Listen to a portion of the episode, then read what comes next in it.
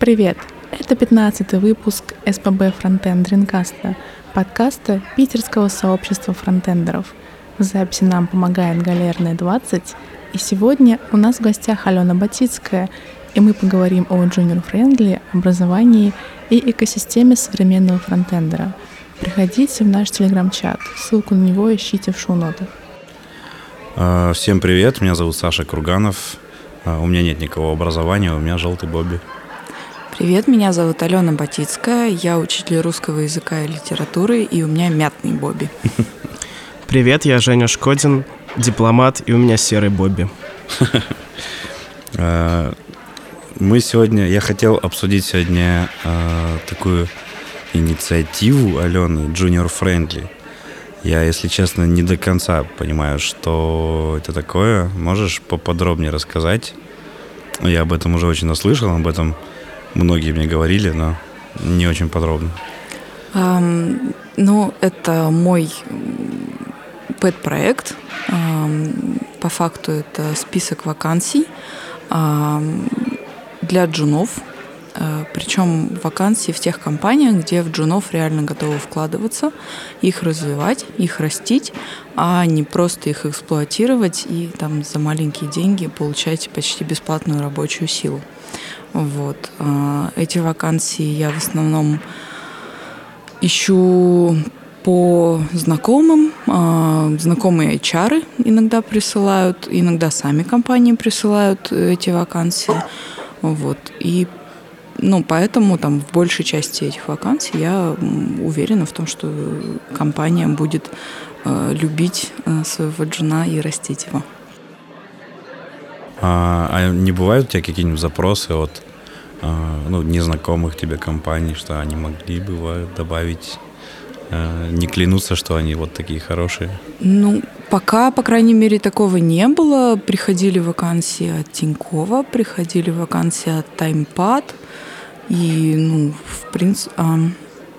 Еще была компания, честно не скажу сейчас название, но и не суть. У нее офисы в очень многих городах, там порядка 10. И они искали стажеров. И через мой список в разных городах к ним пришли джуны на стажировку и потом присылали мне отзывы о том, что ну, это не фейк, как бы все хорошо. Стажировка это не просто бесплатная рабочая сила для компании, а реально там учат и растят, и потом принимают в штат. Вот. А, хотя об этой компании был какой-то материал когда-то давно в интернете о том, что это просто вот там рабов на, на галеры нанимают под видом стажировки, но на самом деле все оказалось не так. Угу. А где этот список э, можно найти? Э, это на гитхабе. Э, наверное, прикрепим просто ну, ссылочку. Ну да, добавим да. шоу-ноты. Да. А, ну, это вот прям такой личный твой подпроект, или тебе все-таки кто-то помогает еще? Ну, бывает в основном э, типографят э, контрибьюторы, если что-то замечают, там подправляют, но в основном я сама его веду. Поэтому, собственно, он не так часто обновляется. Привет всем подписчикам в Твиттере. Я очень стараюсь искать для вас вакансии, но не хочется выкладывать вообще все, что попадается. Хочется все-таки более-менее проверенные компании выкладывать, поэтому ну, в последнее время не так часто он обновляется. А сколько сейчас примерно у тебя вакансий? О, это сложно, я не считала, правда. Там просто и вакансии, и стажировки. Честно, не скажу даже примерную цифру. Я просто туда добавляю А-а. и как бы не, не отслеживаю количество. А расскажи немножко про фидбэк от и от джунов, которые устроились через Junior Friendly, и от компаний, может быть, они тебе пишут то, что спасибо за такой крутой проект.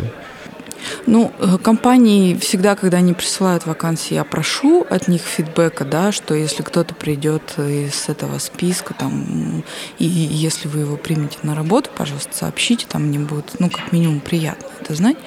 Ну и плюс какая-то более-менее статистика. Но от компаний еще ни одного фидбэка не приходило.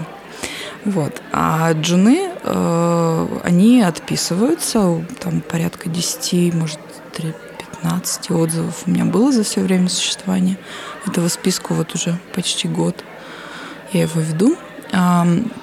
И в целом позитивные отзывы. Был, правда, один случай, когда там человеку не отвечали, не отвечали на его там резюме или тестовое, и он у меня спрашивал, почему ему не отвечает. Ну, как бы я извинилась очень и сказала, что я, к сожалению, не могу за HR этой компании ответить. Вот. Но вот это, пожалуй, единственный случай был, когда был какой-то, ну, не позитивный фидбэк. Угу. Но в основном все довольны. Да, все благодарят, приходят, мне это очень приятно. Пожалуйста, если вы нашли работу через Junior Friendly или прошли стажировку в какой-то компании, напишите мне. Для меня это важно, меня это мотивирует продолжать этот проект. Ну кстати, про продолжать проект. А, это вот такой личный твой. А как ты, ну, не знаю, находишь силы и мотивацию? Вообще, Pet Project это же обычно такая штука, что, ну, по крайней мере, вот про себя я точно знаю, что если я сделаю что-нибудь не под конкретную какую-то, не под конкретных людей, не знаю, не под конкретную компанию, то я, скорее всего, забью. Где вот, где ты мотивацию находишь для себя? Ну, у меня очень высокая самомотивация, на самом деле, в плане именно работы с джунами. То есть э, там большинство моих активностей в, э, в сообществе это направлено именно на развитие а, подрастающего поколения, поколения разработчиков. Ну, я не знаю, как-то это всегда во мне было. Это, видимо, там строчка из песни Ленинграда хорошо подходит. Мы за все хорошее. Дальше я не буду продолжать. Вот. Ну, Просто, видимо, из-за того, что я очень плотно работаю с молодыми разработчиками и постоянно каждый день их вижу и вижу их боли, и мне хочется хоть как-то подстелить им соломку в тот момент, когда они заканчивают обучение свое и идут устраиваться на первую работу. Ну, то есть такой плавный переход от эм, как сказать, очень хороших условий во время учебы э, к реальному миру, уже к реальному рынку. А ты, Женя, у тебя есть какие-нибудь проекты? Ну, э, на самом деле, какого-то общественно полезного дела я еще не придумал для себя. Вот. Но пэт-проекты — это, по-моему, отличный способ попробовать что-то новое и в первую очередь как-то продвинуть себя в саморазвитии. То есть э, иногда на работе ты просто не можешь использовать те технологии, которые хочешь. У тебя есть определенный стек разработки. И а Pet Project это такая просто песочница для тебя, в которой ты можешь пробовать все самое новое, современное, то, что тебе интересно. Вот. Э, у меня есть ну, несколько таких проектов, но они как бы не имеют какой-то большой общественной значимости, но они много значат для меня. Вот. И, и вообще, мне кажется, в принципе, заведение пэт-проекта, э, особенно для джунов, это, это достаточно важно, наверное, э, чтобы... Это, это показывает в первую очередь его личную мотивацию. То есть не то, что какой-нибудь дядя стоит с палкой и заставляет его писать код, а то, что у него есть желание и э, хотение э, что-то сделать самому, чтобы у него что-то получилось. И мне кажется, это, во-первых, приносит, с одной стороны, пользу, с другой стороны, это дополнительно тебя мотивирует что-то делать еще больше. Потому что если у тебя получается, то это как бы только придает силы и уверенности в будущих каких-то начинаниях. Ну вот а где джунам-то все-таки время, время брать? Я вот сам-то не всегда могу время найти на свои проекты. Но я для себя нашел такой лайфхак. А, я сейчас не делаю какие-то проекты прям вот просто какие-то свои идеи. Я все, что у меня было, все забросил благополучно. А, я беру, э, как часто, многие делают в начале карьеры, спрашиваю друзей, или там, не знаю, вот сестру, типа, а надо ли им что-нибудь. А, например, вот сейчас занимаюсь э, э, сайтом для всеми нами любимой Кубы. И, казалось бы, простенький там сайтик, ну, типа, что может быть сложного в сайте для ресторана. Но нет, у меня там э, нагорожено всего, что можно, там генератор статики с код-сплитингом, там со, со всей херней. Э, и ну, таким образом вот что-то делаю, то, что с одной стороны мне на самом деле пригождалось и потом в основной работе какие-то идеи подтвердить или опровергнуть. А с другой стороны, просто попробовать какие-то новые штуки. И так как это я делаю для кого-то, то есть, ну, я пришел, спросил, надо, мне сказали, да, надо, э, я уже пообещал, меня уже потихоньку начинает дергать. То есть не так, что типа как, как заказчики как за деньги я все-таки это бесплатно делаю, но все равно типа, ой, Саша, когда, а когда? И как-то вот это вот мотивирует себя. И вдруг и время откуда-то находится сразу и прочее. А так э, самостоятельно, если ну, блин, джунам и учиться надо, и на работе работать, где для них там каждая задача в новинку, типа из каждой э, нужно посидеть, поразбираться, что-то попридумывать, а тут еще и под проект какой-то вести. Не знаю, я вот как только когда давным-давно еще начинал учиться всему этому, меня не хватало бы на это, наверное, времени. Ну, пожалуй, на этапе, когда ты совсем джун, и ты уже э, работаешь на работе, там действительно хватает вполне э, задач, которые ты решаешь в рабочее время. Ну, там и так, мне кажется, голова трещит по швам. Ну а, и да, там на... все-таки все задачи новые, и они да. приесться не успевают. Да, поэтому... да, да, да, все верно. А мне кажется, пэт-проекты очень важны на том этапе, когда ты либо джун, который еще не нашел работу, и тебе нужно себя продать хорошо. И для этого тебе нужно э, портфолио хотя бы каких-то, ну, то есть нереальный, э, нереальных сайтов, да, за которые ты деньги получила. Ты вот э, потратил время и сверстал там несколько сайтов, переверстал, может, что-то. На эту тему мне нравится, как немного не относится к разработке, но а, Лебедев рассказывал, как он стал дизайнером. Он сказал, в один день я решил стать дизайнером, а, наверстал себе ну, там, с дизайном десяток а, выдуманных проектов, положил в портфолио и сделал себе визитки. Ну, собственно, с тех пор я дизайнер. А, вот, я думаю, что джунам, которые хотят себя хорошо на, рынок, на рынке показать, а, надо поступать так же, надо просто после учебы э, сесть, потратить какое-то время, ну, там, ну, пожалуй, пару месяцев, наверное, и сверстать там 3-4, ну, насколько хватит сил э, пэт-проектов. И, собственно, это послужит им хорошим трамплином для получения более выгодной должности. Потому что когда ты просто приходишь, там, я отучился там-то, ну, как бы, ну, это не показатель реально того, что ты будешь хорошим кадром в этой компании. А когда ты покажешь уже реальные какие-то наработки и смогут заглянуть в твой код, тогда, мне кажется, ну, это, это более выгодно тебя покажет. Я вот знаю, что некоторые э, как это, онлайн, как это называть, онлайн-школы, наверное, э, просят э, своих учеников ввести ну, так скажем, эти учебные проекты в своем гитхабе, mm-hmm. ну, то есть форкать и ввести у себя, так скажем, по всем правилам GitHub Flow, а, чтобы ты сразу, то есть, получается, ты заканчиваешь там какой-то курс, и у тебя вот уже вроде как не пустой GitHub, уже какие-то там что-то есть, что показать. Да, это типа форки от видно, что это форки от э, каких-то школьных, типа домашних заданий, не знаю, как mm-hmm. назвать но при этом все равно у тебя GitHub уже не пустой. Ты еще ничего, считай, только, только курсы закончила, у тебя уже что-то есть. Ну, как правило, на курсах э, примерно одни и те же задания от потока к потоку, да, и там, э, людей с этими форками просто ну, большое количество. И когда к работодателю приходит там один человек э, с таким проектом, то да, по нему можно оценить. А когда там это 5, 7, 10, 15 и так далее, ну, это все сливается, мне кажется, в единую такую массу джунов, э, которые ничем друг от друга не отличаются.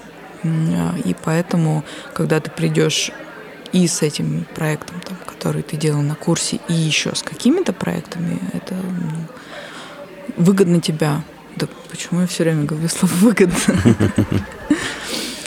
Ну, А, в общем, что- ты будешь отличаться, да. Ты будешь в глазах работодателя уже круче выглядеть. Ну, для джунов, наверное, это актуальное слово. Выглядеть выгодно именно. Потому что их сейчас просто какое-то колоссальное количество вдруг стало. То есть э, джуну сейчас, я понимаю, найти работу не так-то просто. То есть если в более-менее, э, не знаю, самых, так скажем, начинающих медлов все еще дефицит, э, и таких людей там прям разрывают на компании, с руками отрывают.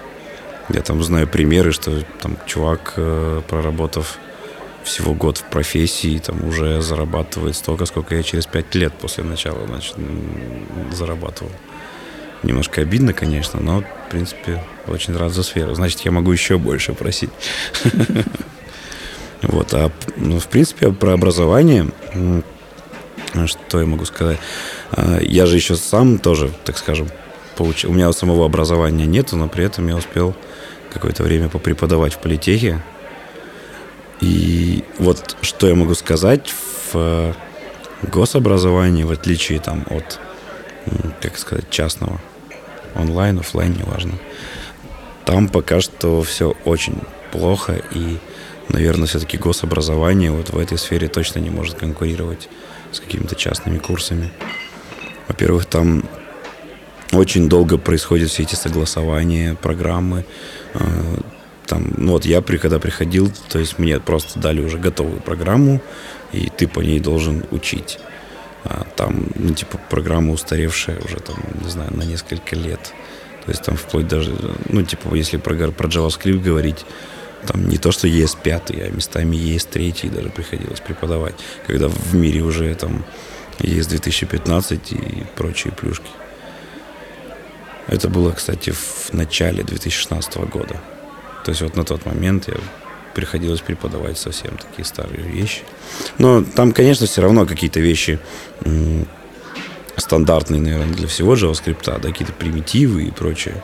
Хотя бы людей просто научить думать как вот этими категориями, э, где строка, где число, где там про- рассказать про преобразование типов и прочее.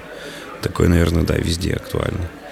Но когда приходилось м, рассказывать, что вот, типа, вы сейчас, типа, пишете домашку вот таким образом, но на самом деле, когда вы приедете на работу, вам так ни в коем случае делать нельзя, потому что мы сейчас в другом мире, и там немножко другой код, как бы. Это немножко, как бы, раздражало и меня, и студентов.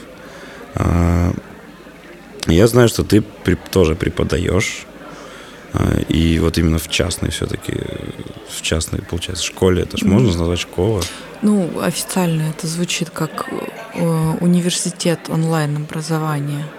Он, онлайн-профессии, прошу прощения. Университет онлайн-профессии нетология. Ам, Я немного там преподаю, в основном я занимаюсь методическими материалами, подготовкой новых курсов, курсов, разработкой программ и вот тому подобное.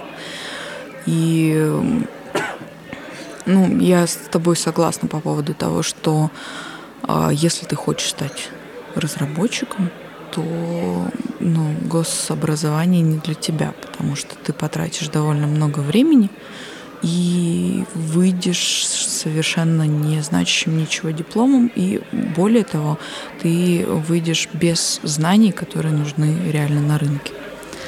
Ну, тут я, наверное, все-таки не соглашусь, потому что гособразование немножко больше дает, чем курсы, намного более шире. То есть там какие-то вещи, которые на курсах не преподают, там какие-то типа про дизайн, какие-то, а, не знаю, про то, как, что такое алгоритмы, какие алгоритмы бывают. Ну, в этом плане, конечно, да. Я вообще считаю, что э, высшее образование очень сильно расширяет кругозор. И, ну, хорошо бы, чтобы оно было. Э, В принципе, любой. Универы очень классно сказываются на именно на умении учиться и на кругозоре человека. А, но если ты хочешь реальную профессию получить и вот там пойти зарабатывать этим деньги, то ты после универа все равно будешь вынужден потратить время на то, чтобы дотянуть свои знания до того уровня, с которым тебя возьмут на работу. И поэтому, ну, если у тебя уже есть какое-то высшее образование, и ты просто там меняешь сферу или эм, квалификацию, ну, то есть обновляешь свои знания каким-то образом, то здесь, конечно, курсы мне кажутся более выгодными в плане времени и как бы результата.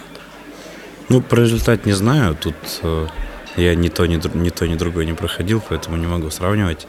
Э, но вот в, насчет времени тут я согласен. То есть если даже это там как второе высшее, там потратишь два с половиной года на там полный цикл, где эти и про дизайн, и про разработку, и про верстку, про все там, про, э, про все-все-все, что тут связано, так скажем, с вебом расскажут. Но, наверное, все равно выгоднее будет тот, кто два месяца потратит на курсы и какое-то ограниченное количество знаний получит, но актуальных, причем, так скажем, самых вот прямо из печки, самых горячих. А остальное, оно уже в процессе сам будет догонять.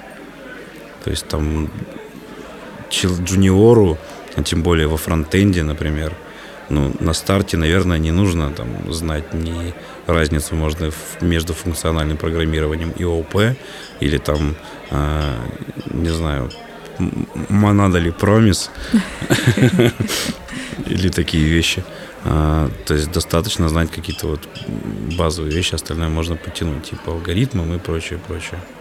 То есть тут, наверное, все-таки курсы действительно выгоднее, и непонятно, как, ну, типа, быть. Но все-таки высшее образование все равно это какая-то вот такая довольно, наверное, статусная вещь, что ну, при равных условиях, при равных знаниях, наверное, человек с высшим образованием будет выглядеть предпочтительнее для работодателя, мне кажется. Хотя вот у меня нет практически это, никакого... Это да, ну то есть тут на самом деле кажется, что он будет выглядеть предпочтительнее при только всех остальных равных условиях. Ну, я об этом и говорю, да. Да, ну, но, но, но такого, скорее всего, не будет. То есть... Ну, тут еще, видишь, высшее образование все-таки вузы тебя не только учат каким-то знаниям, но при этом учат еще получать эти знания. То есть учат учиться.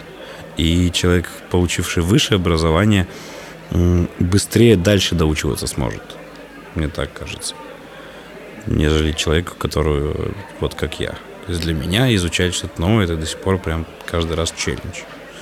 То есть сейчас полегче уже, конечно, спустя столько лет. А, я вот как, как пришел в программирование, так мне, по-моему, не было ни дня, чтобы я ничего-то новое не изучил. Сейчас, в принципе, это легко дается. На, на начальных этапах ну, давалось очень сложно. Потому что не, непонятно, как Э, искать источники, э, как, не знаю, отфильтровывать. И, то есть у меня там бывало в день накапливалось там за день, не знаю, по 10-15 каких-нибудь статей, упражнений и прочее. Поэтому что с этим делать, непонятно. Часто уже попроще, но вот тут, наверное, высшее образование вот в этом плане дает тебе какое-то преимущество, что ты быстрее дальше сможешь учиться, дальше доучиваться. Ну и плюс, мне кажется, что вообще хорошо когда тебя кто-то немножко направляет. Вот. Я, например, точно помню, что когда я только входил в эту профессию, буквально еще там, даже года еще не прошло, вот, я наткнулся на статью а, «От нуля до героя фронтенда», которую переводила как раз Алена. Вот, и я помню, что я, я прям остался под огромным впечатлением. То есть, мало того, что мне просто по полочкам разложили, что мне дальше делать. Э, мне рассказали, как это делать, э, что еще почитать, что не читать ни в коем случае. Вот. И на самом деле это было очень круто. Э, наткнуться на такой ресурс еще и на русском. То есть, на самом деле, у меня никогда не было проблем с английским языком, но при вхождении в профессию все равно порог немножко повышается, угу. там из-за все равно технической лексики какой-то, еще чего-то такого. Вот, поэтому большое спасибо Алене. А расскажи, как ты вообще пришла к переводу статей? Ну, да. зачем тебе это, так скажем? Да, виной всему все те же джуны, с которыми я работаю каждый день, а, мои студенты. Какой-то момент, когда я только стала аспирантом в нотологии, а, мне очень хотелось э, там чуть ли не каждую минуту делиться супер полезными материалами, которые я находила по теме курса. И э, я скидывала их там, у нас есть э, определенные группы, в которых мы общаемся.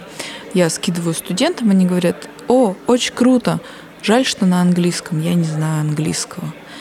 И я так поняла, что огромное количество нужных материалов проходит мимо них просто из-за того, что вот, вот эта вот разница лингвистическая есть. И э, я не могла найти аналогов на русском языке э, для этих статей. Ну и, собственно, поэтому начала переводить сначала какие-то маленькие заметочки, там буквально по отдельным свойствам, а затем, э, когда закрыла, в принципе, всю программу тех курсов, э, в которые я вовлечена, то есть э, новым потоком можно было выдавать уже материал на русском языке. Я начала переводить уже больше для себя. Вот как раз тогда мне попалась статья From Zero to Front-End Hero. И я ее перевела, и это был мой звездный час. Она хорошо зашла очень, правда, неожиданно для меня. А, и вот э, многие мне писали и да, тоже благодарили за нее. Ну и, собственно, отсюда я поняла, что я могу вносить какой-то вклад в, сообщество и начала переводить уже более какие-то глобальные вещи, более, для более широкой аудитории, не только для джунов. Вот, в последнее время увлеклась очень доступностью.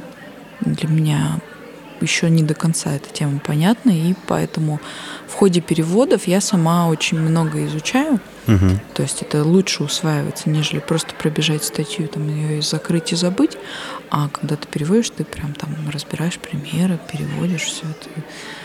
Хорошо ну, усваивается. погружаешься. Да, да, да. Вот, поэтому это не только на благо сообщества, но еще и э, самообразование вот таким образом у меня происходит. Ну, это круто, блин. Вот, ну, я бы тоже, наверное, хотел что-нибудь такое придумать себе. Но я когда-то э, писал, у меня был свой блог, наверное, как у всех в начале карьеры. Раньше был обязательно свой блог. Еще когда Твиттер был не так популярен. А, и, но не, не совсем блог, то есть это были такие как личные заметки, то есть я наткнулся на что-то интересное, что-то интересное выучил, как бы описал это, так скажем, для себя. Сохранил, как бы, ну и пусть это будет достаточно, не там, не в Evernote у меня лежать, а пусть это публично будет доступно. Сейчас, конечно, это все уже там где-то умерло на э, где-то на машинах там хостинга, за которые я перестал платить. Сейчас, наверное, уже ничего не, не восстановить даже будет. Но, типа, сейчас есть Твиттер. Сейчас я практически все, ну, наверное, не все, но процентов 70, наверное, информации какой-то новой я получаю из Твиттера. То есть я там не только там переписываюсь с Семирульником о том, как почему его не было в Юнионе, а, ну и какую-то полезную информацию получаю. А, и мне кажется, сейчас, типа, для фронтендера не, не быть в Твиттере, но это такое, как карьерное самоубийство практически. Нет, на самом деле вы заметили то, что вот в профессиях как бы там люди изучают что-то по профессии, а у фронтенда есть некоторая экосистема. Ну, то да. есть, э, например, вот мы сейчас обсуждали статьи на английском, и ты говорил о том, что некоторые ученики ну, говорят, что не могут просто их читать, вот, и мы же понимаем, что это на самом деле огромный, огромный такой ступенька, для которую очень тяжело перешагнуть джунам, если они не знают английский. То есть э, ты уже не почитаешь доки, ты, может быть, не спросишь совета у каких-нибудь там мейнтейнеров, там, библиотек, которые они используют. И вообще, как, как с этим быть? То есть я, я частенько натыкаюсь э, на форумах на какой-то такой вот, то, что какой-нибудь джун спрашивает, там, а вот там, как что-то сделать. И ему там присылают английскую статью, и он говорит, что, блин, ну извините, я не знаю английского.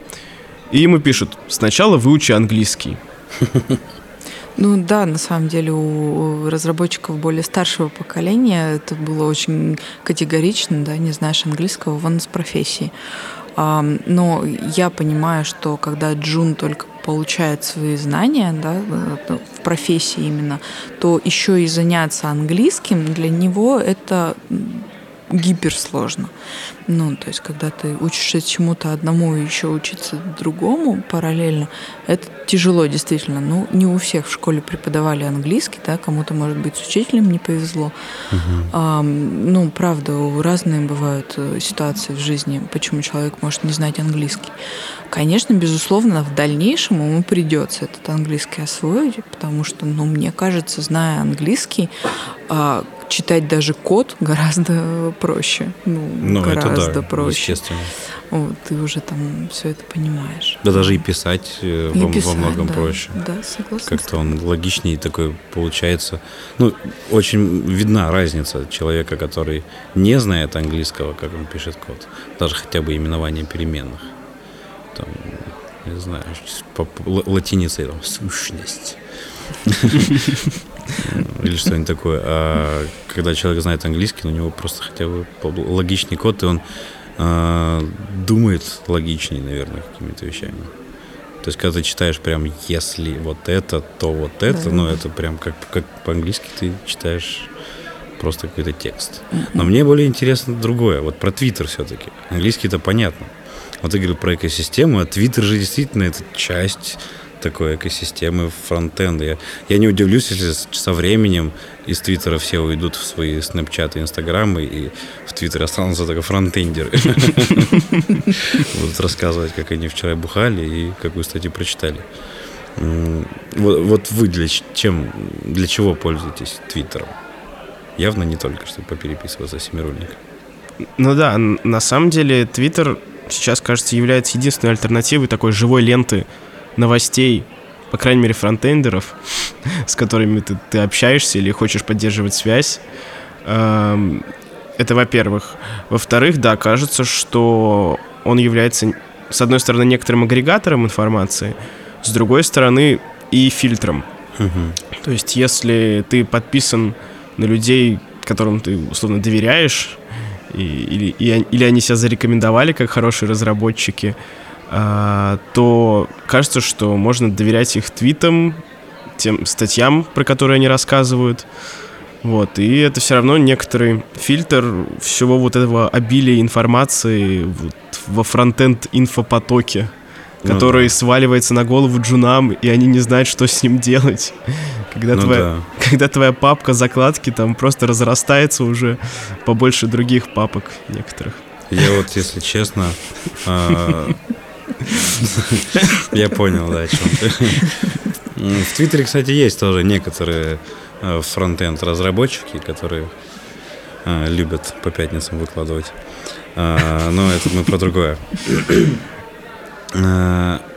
Я сейчас до, до сих пор даже, наверное, не разгреб. Если заглянуть сейчас в мой покет, ну там, наверное, найдутся статьи, которые там лежат там уже лет пять, до сих пор не прочитанные про какие-нибудь наверняка уже древние или там deprecated API э, браузерные, а тогда, ну, у меня выхода не было. То есть тогда не было таки, такой вот какой-то даже понимания. Я и не пользовался, в принципе, Твиттером, да и, в принципе, в социалках-то не очень сидел. И просто ты ходишь по форумам, ходишь, а, подписываешься на все сайты в RSS, и вот какие бы статьи не сваливаются, и все это в покет, в покет, в покет. А с Твиттером как-то стало легче. То есть по сути, подписался на веб-стандарты, и все, вот тебе довольно актуальная информация, хотя в какой-то мере. Подписался еще, не знаю, на кого-нибудь, и вот у тебя уже информации больше, чем ты можешь переварить. Подкасты сиди, слушай, как бы. Подкасты, ну вот, по, по моему мнению, это э, вот сейчас как-то для меня лучший способ получать информацию, чем, то есть это даже намного удобнее, чем просто читать. А, ну вот вы слушаете какие подкасты, кроме, естественно, SPF Frontend? веб-стандарты. Ну, Ну, да, да, да. веб-стандарт, конечно. Это, это такая сборочка, которую ты слушаешь, там, отмечаешь для себя, ага, вот про это надо почитать побольше, или там, ага, ну вот это мне не надо, можно пропустить. Так, как бы это реально такой фильтр, такая м, сито, через Мгм. которое ты просто слушая, при этом не тратя, то есть занимаясь какими-то параллельно другими делами, ты можешь получать информацию и для себя уже а, выбирать то, что тебе интересно. Жалко, что нельзя во время прослушивания, не знаю, там, щелкнуть пальцами или, не знаю, ударить по часам, чтобы поставилась какая-нибудь метка, как бы. Это отличная Потом- идея для стартапа. Ну да, да. Я, как и все, все мои отличные идеи для стартапа, положу ее куда-нибудь на полочку, и пусть она там пылится.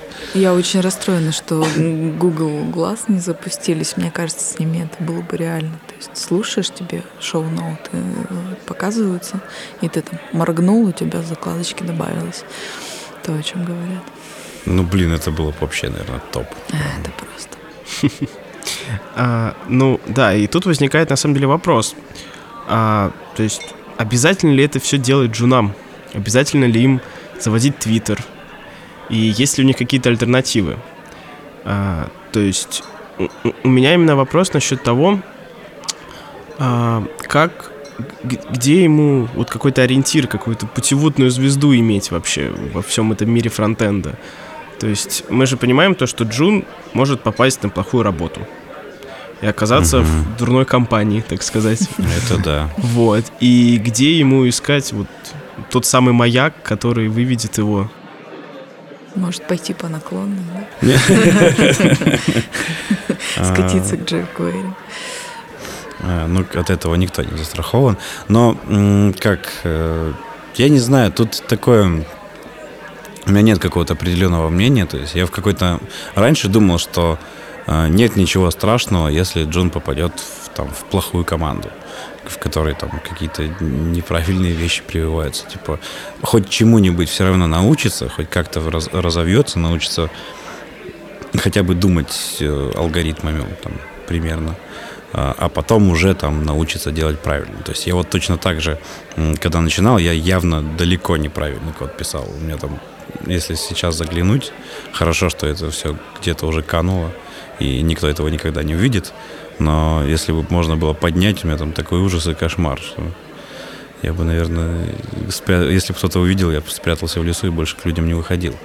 А, но сейчас, когда у меня появились знакомые, которые сейчас джуны, а, там есть люди, которым я сам помогаю, там как-то не совсем менторю, но плюс-минус, то есть как-то пом- помогаю развиваться.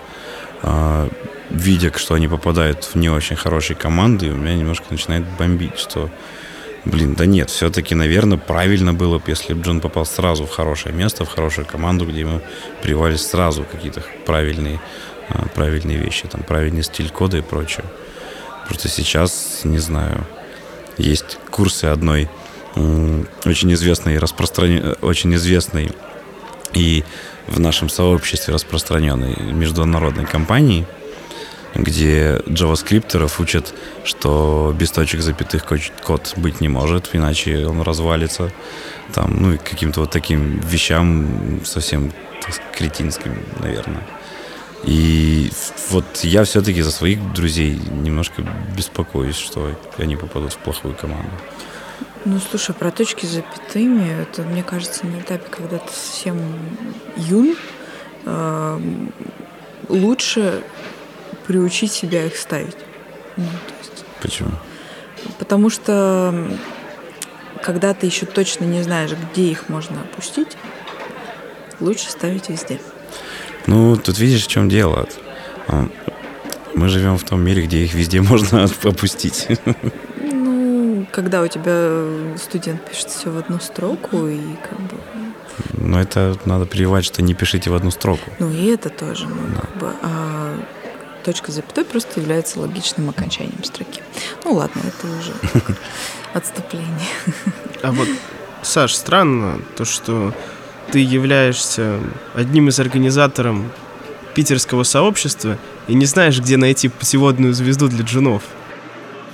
это на самом деле казалось нам когда-то, что, блин, да это просто. Мы, мы, в принципе, наверное, ну, изначально сообщество создавалось, конечно, не для этого, Просто нам самим было скучно. Хотелось, хотелось, хотелось с людьми общаться. Потом была идея, что нет, надо как-то все-таки что-то делать действительно для молодых разработчиков, как-то вот а, образовывать, вот эти, устраивать метапы, что-то им рассказывать, как-то их объединять, чтобы они друг с друг с другом общались. Но оказалось, что не так все просто, что путеводные звезды там, может быть, и нет на самом деле. То есть, и вот это вот даже ответить на вопрос, хорошо ли или плохо, что что там э, Джун попадет сразу в плохую команду или в хорошую. То есть тут тоже есть, везде есть плюсы и минусы. То есть нет какого-то конкретной вот э, дорожки, которую можно протоптать и всех, всех джунов пускать по этой дорожке. Нет, а если тут, он наверное, попадет в хорошее сообщество, и при этом попадет в плохую команду. Да где же такое взять-то? А. Нет, у нас правда хорошее сообщество. Попадайте к нам, приходите на наши метапы, а, общайтесь. Как минимум в Slack. Да, хотя бы в Slack. Хотя бы приходите Хотя бы во Friday. Не надо во Friday. Не, не убивайте свой Slack. А, но хотя бы вот в том же Slack мы сделали тот же канал Questions, где думали, что ну, будут приходить жены, задавать вопросы, э, и более опытные будут на них отвечать.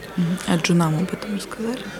Рассказывали, причем много рассказывали. Нет, приходят, бывают действительно молодые разработчики, задают вопросы, но э, им просто никто не отвечает, как это бывает на, как это раньше было на форумах, как потом это стало на Stack Overflow, а теперь это у нас э, в чате, то есть приходит человек, задает вопрос, а ему никто не отвечает на, на многие вопросы, на какие-то интересные, да, там, про флоу, не знаю, там, про функциональщину, что-то, конечно, там, сразу набежит толпа и начнет тебя переубеждать. А, какие-нибудь простые вопросы, там, не знаю, как на jQuery, там, из формочки, там, данные достать. Ну, такое почему-то люди не отвечают. Хотя для Джона это более, наверное, релевантный вопрос, чем монада или промис. То есть, ну и тут просто как-то вот так получается, что более опытные разработчики не очень-то хотят делиться своим опытом. Хорошо. А, например, вот всевозможные метапы, дринкапы, завтраки. Это же тоже хороший способ вовлечения людей в профессию в том плане, что, ну, кажется, что это такой более открытый формат, и если ты подойдешь там кому-нибудь и спросишь, ну, даже пускай как там, открыть формочку на jQuery, ну, наверное, с тобой поговорят. Может быть, тебя разубедят вообще открывать формочку на jQuery. Но, но как-то... Нет, естественно, то есть а, для джуна, я считаю, вот хотя бы а, один из этих вот форматов – хотя бы либо метап, либо дринкап, либо завтрак, обязательно. Вот что-то одно нужно для себя выбрать и э, в чем-то одном участвовать. Лучше, конечно, там во всех, ну, иногда дринкапы можно исключить, чтобы высыпаться. Но все равно в сообществе быть обязательно. Вот это, я вот это считаю, что э, джуну нужно общаться с людьми, э, с такими же джунами, общаться с более опытными разработчиками. Потому что без этого, ну, наверное, никак. Э, просто я вспоминаю, как э, когда я учился, ничего ж такого не было. То есть, не знаю, когда я познакомился с Заремой, для меня это было прям откровение, что наконец-то хоть кто-то, с кем я могу поговорить, а не просто сидеть, сидеть дома там и подглядывать за кодом ситника. Как бы. А сейчас, ну, блин, мы вроде такое действительно большое сообщество людям дали, они почему-то... А, мы их как толкаем друг к другу, коммуницируйтесь, коммуницируйтесь, а они разбегаются как магниты не хотят, не хотят. Но я считаю, что обязательно общаться на, по, по крайней мере, на первых этапах общения, ну, обучения обязательно нужно с такими же общаться. Ну, это как когда дикообразы хотят согреться, да, они сбиваются в кучку, колят друг друга и разбегаются обратно. На самом деле один из э, э страхов э, у джунов, когда приходит время влиться в сообщество, то есть когда ты, у тебя уже есть какие-то знания и хочется их с кем-то обсудить, один из больших страхов это то, что как это называется, синдром самозванца. То есть, что э, ты придешь и начнешь спрашивать просто какие-то глупости, на тебя будут смотреть как на младенца, который ага, угу, и как бы, ну, и никто тебя не будет за это уважать, и тем более разговаривать с тобой никто не будет. Начинающие разработчики, уважаемые, если вы находитесь в Санкт-Петербурге, обязательно приходите на какой-нибудь из встреч СПБ фронтенда или хотя бы приходите в Slack там, если вы, например, не в Питере находитесь, или у вас нет времени на встречи, на очные, приходите. Мы будем вам рады все, я думаю, да, начнут наконец-то да. отвечать в questions на какие-то стандартные вопросы. Вот. А обязательно вливайтесь в сообщество, это очень круто помогает развиваться, потому что вы остаетесь в курсе того, что происходит вообще в сфере, а, заводите нужные знакомства и уже будете иметь право кому-то обратиться за каким-то конкретным вопросом, советом и так далее. А еще можно повести, найти себе ментора. А это будет угу. прям вообще просто да. бомба для вас в плане карьеры. Ну, как бы в плане а, развития. А, а может быть, даже не то, что, может быть, сразу к вам вакансию предложат. У нас есть в сообществе а, уже опыт у одного из наших организаторов, а, который взял а, на завтраке, а, встретил Джуна, который ему показался довольно толковым, довольно умным, и просто предложил ему работу. Теперь они работают вместе. То есть он не просто менторит, он ему еще и деньги платит. Поэтому не стесняйтесь. Э, вот, кстати, этот распространенный синдром самозванца – я вообще не представляю, как с ним бороться. Очень часто с ним сталкиваюсь, особенно у джунов. Иногда даже у себя наблюдаю, начинаю наблюдать его. И вот что сделать, чтобы этого не было? То есть, что сделать, чтобы не считать себя а, ненастоящим разработчиком? Как быть? Мне кажется, нет такой пилюли волшебной. Просто выходить из зоны комфорта, заставлять себя переступать через себя. Ну, реально, по-другому вообще никак. То есть, если вы запретесь дома и будете считать, что вы недостойны этого сообщества, ну, как бы так и будет на самом деле. Ну, вот, вот. скорее, да. Ну, по-другому только, только выходить из зоны комфорта, я считаю. Ну и, наверное, это тоже такой... Э, кто такой настоящий разработчик? Если ты пишешь если у тебя есть э, редактор какой-нибудь, и ты можешь, не знаю, написать что-нибудь на JavaScript, да даже если просто подключить пару плагинов на jQuery, ну, наверное, ты уже разработчик какой-никакой. А если еще и гид у тебя есть, свой GitHub? Ну все, это уже, это просто, да, это сразу, сразу в топы выходишь. А если ты еще кому-нибудь об этом расскажешь на каком-нибудь метапе? В Твиттере.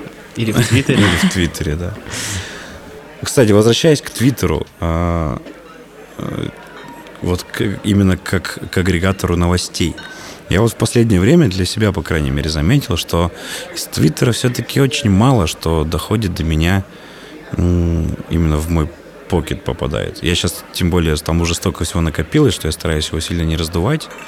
И скорее, я, наверное, скорее пойду почитаю спеки, не знаю, пойду почитаю черновики, а, либо там, не знаю, документацию, если это про библиотеки речь идет что-нибудь такое, чем какие-то статьи. Там.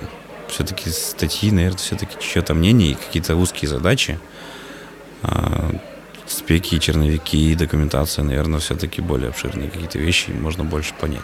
Я считаю, что и джунам тоже нужно учиться э, постепенно хотя бы как-то приучать себя заглядывать в такие вещи и как-то приучать себя читать это ну, рыться прям в документации или читать э, черновики, это реально довольно сложно. Это, э, на одном из последних Питер ЦСС э, докладчик сказал, что он прочитал все черновики, и это вызвало у меня огромное уважение, потому что реально я не представляю, сколько времени на это требуется, но к тому же он сказал, что он безработный, поэтому я думаю, что мог себе позволить да, это.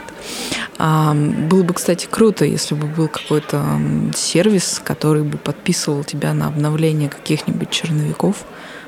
Я бы точно им пользовалась.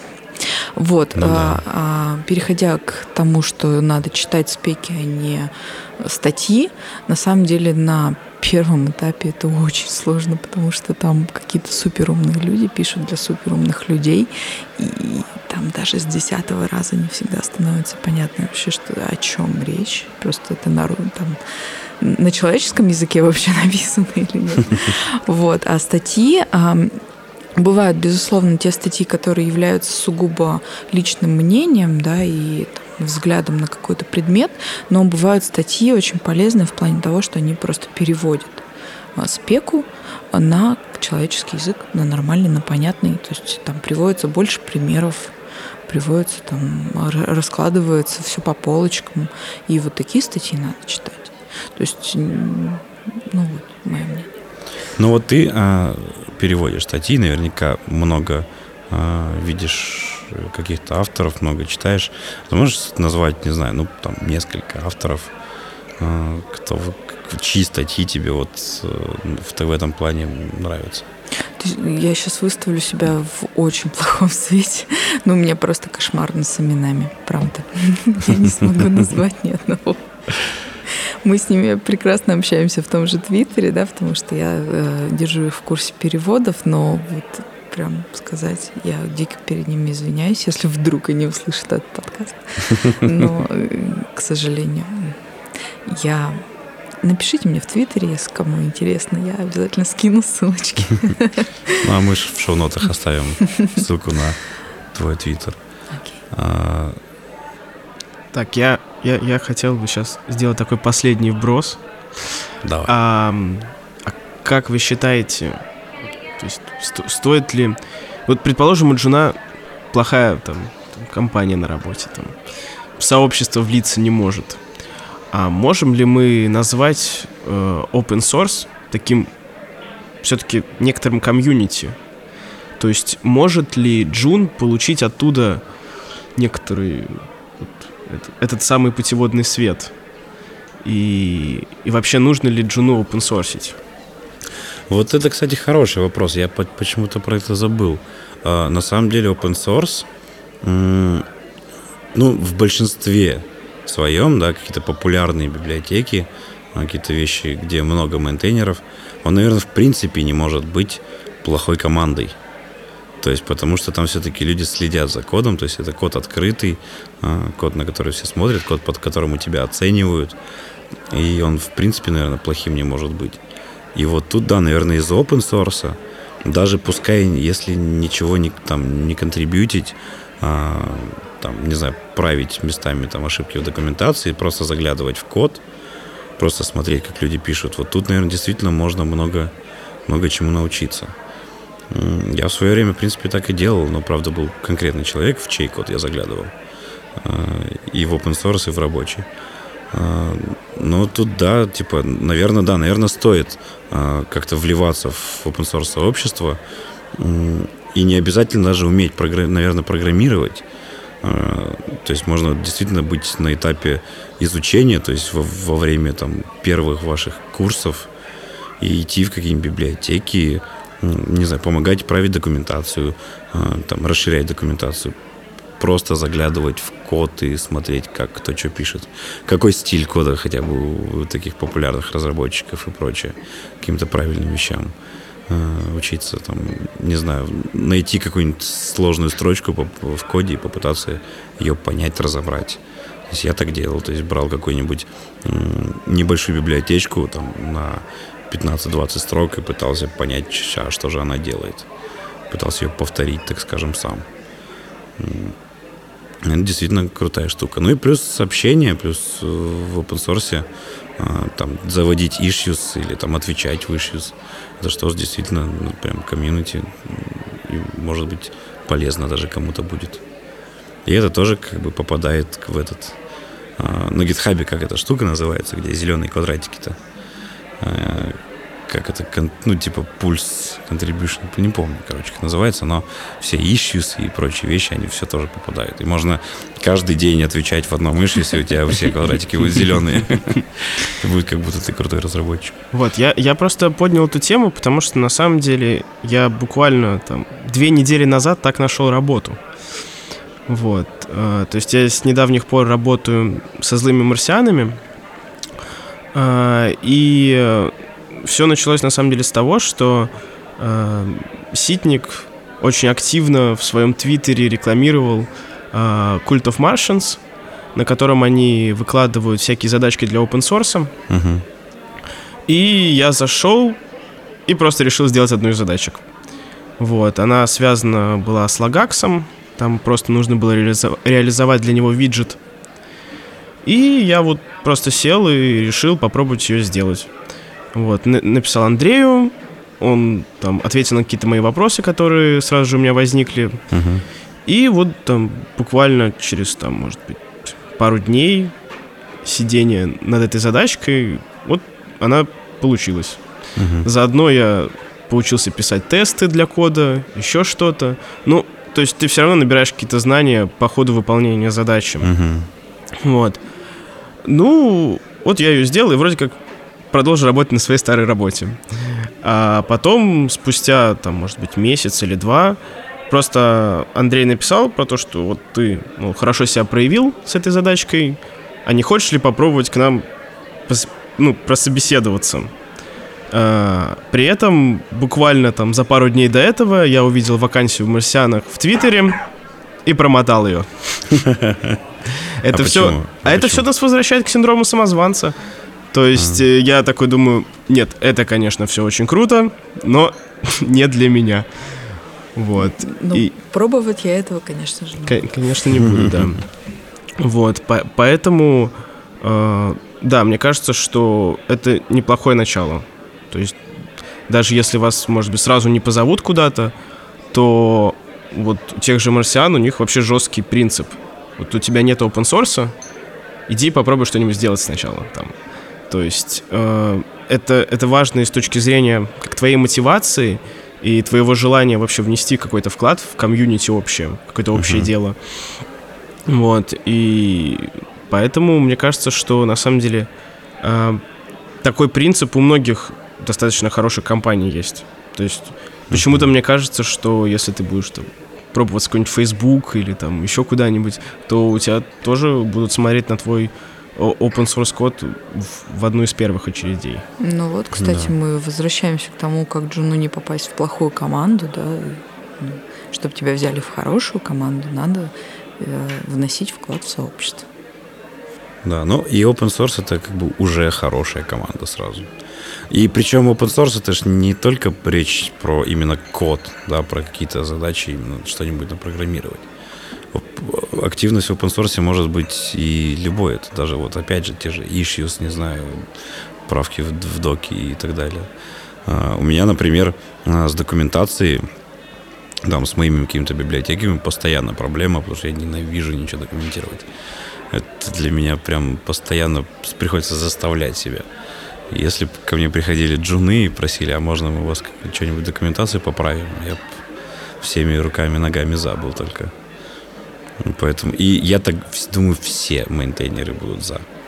А если бы перед тобой встала задача нанять кого-то на работу, ты бы в первую очередь заглянул туда, ну, в список тех, кто пришел к тебе писать документацию? Были бы они выгодно, э, ну, как бы, отличались бы они выгодно от остальных? Ну, как ты думаешь? не знаю, дж- джунов я еще не нанимал, Ну, просто теоретически. но скорее да. То есть, если при прочих равных, а, если я вижу, что ну, там примерно один- одного уровня, но один человек просто умеет, а другой умеет и идет еще что-то делает для сообщества, я, скорее всего, возьму того, кто хотя бы правки в документацию вносил или хотя бы выше отвечал. Или хотя бы в Твиттере что-нибудь кого-нибудь спрашивал. Почему семирульник не в июне? Или подписан на нужных людей. Но это как бы важно. То есть э, я, наверное, даже э,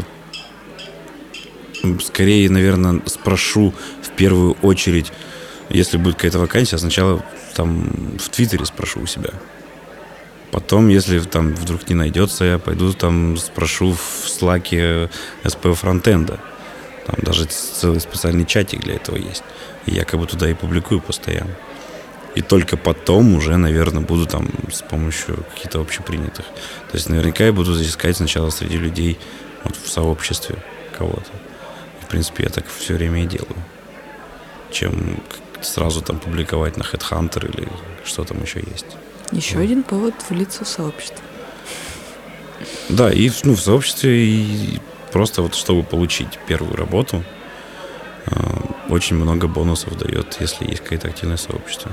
Даже если это, не знаю, попугаи во Фрайде, как бы, но все равно вас как-то заметили, то, скорее всего, вам что-нибудь предложат, попросят прийти собеседоваться, ну, как тебе, например. Попис, пописал задачку, и задачка это, в принципе, согласись, не очень сложная да. была но при этом тебя заметили, как бы, и о тебе вспомнили, когда начали искать и предложили.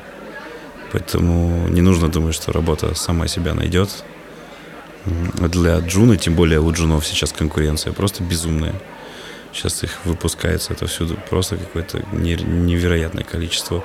И отличить хорошего от плохого довольно сложно, особенно когда ты не видишь, а что они на самом деле делали. Поэтому, наверное, как-то нужно себя проявлять, показывать свой код, показывать свои, как сказать, старания, э, свой интерес к этой профессии. Вот я, кстати, насчет интереса, я считаю, что если человек не общается в, там, с э, другими, так скажем, людьми из профессии, э, не интересуется ничем, там, не читает какие-то статьи, ну, наверное, ему просто неинтересна эта профессия. Наверное, он пришел, так скажем, на нее, потому что считает, что там заработать можно. И такой человек, такого человека я бы, наверное, не взял к себе на работу. Потому что, ну зачем мне такой, который будет там от 8, там, с 8 до 16 отсидел, как бы, и все, больше его не трогайте. Мне все-таки нужен человек, который будет этим болеть, жить и прочее. Ну, наверное, мы достаточно уже сегодня наговорили. Наверное, будем закругляться. А, приходите на наши встречи, приходите к нам в Slack, подписывайтесь на наши твиттеры, ставьте лайки, жмите колокольчик и прочее. А, с вами был Саша Курганов. Алена Батицкая. И Женя Шкодин. Пока.